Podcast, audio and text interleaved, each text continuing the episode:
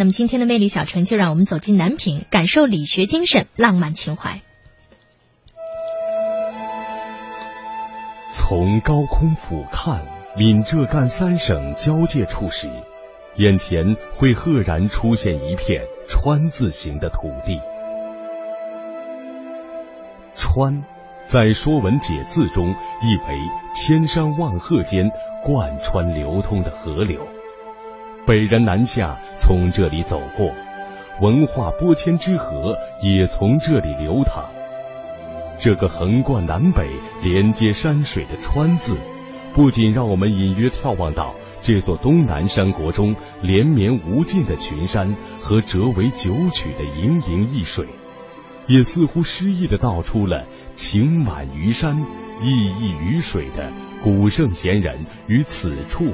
千丝万缕的联系，这片八闽大地上神奇的土地，便是俗称闽北的南平。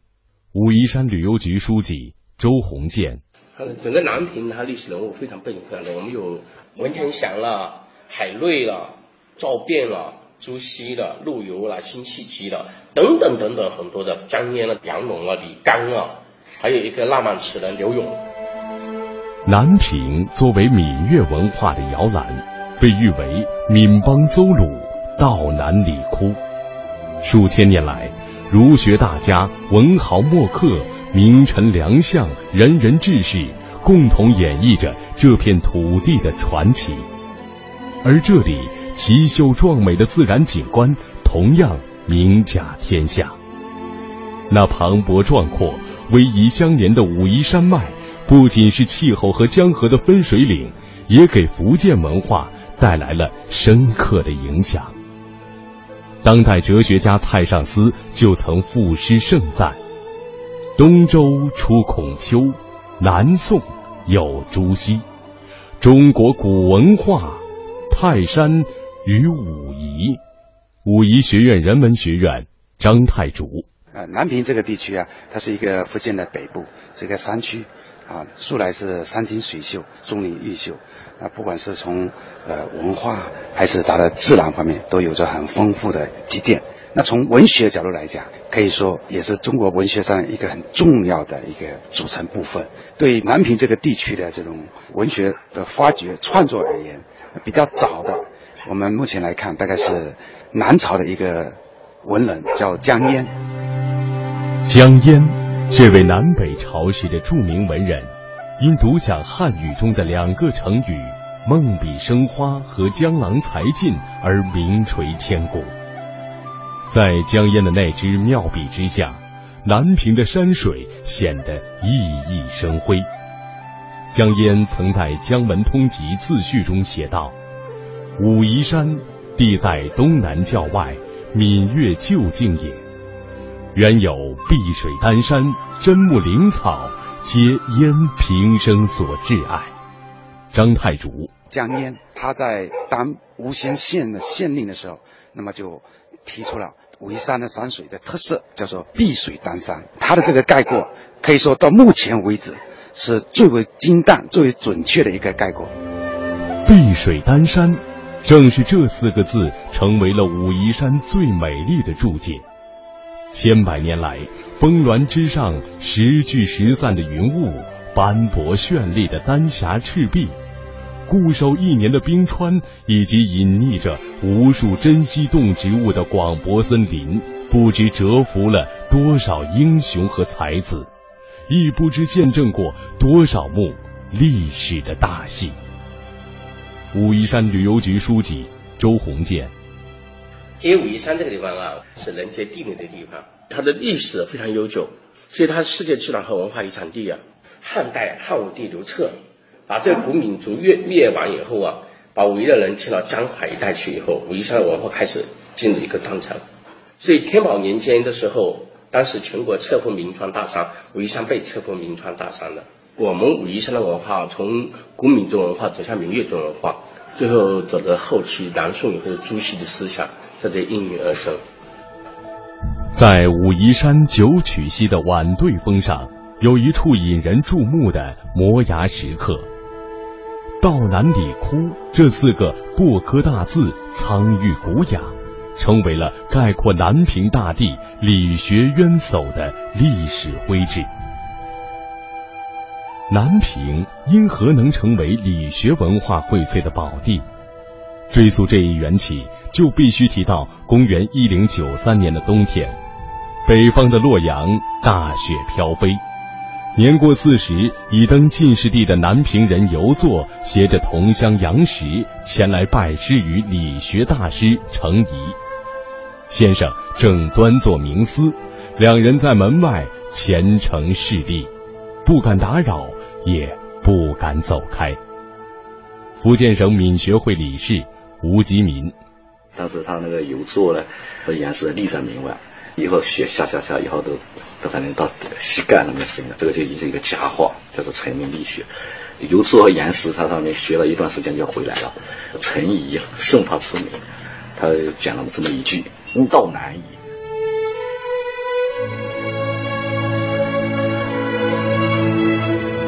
这是一场中国文化的分界之雪，那场雪肥沃滋润的南方，由此。中国文化重心由北向南转移，二程期盼的悟道难矣成为现实。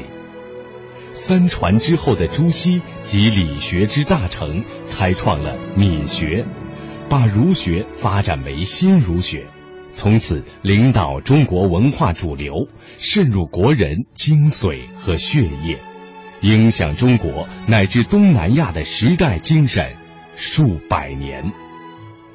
福建省闽学研究会常务理事程立田。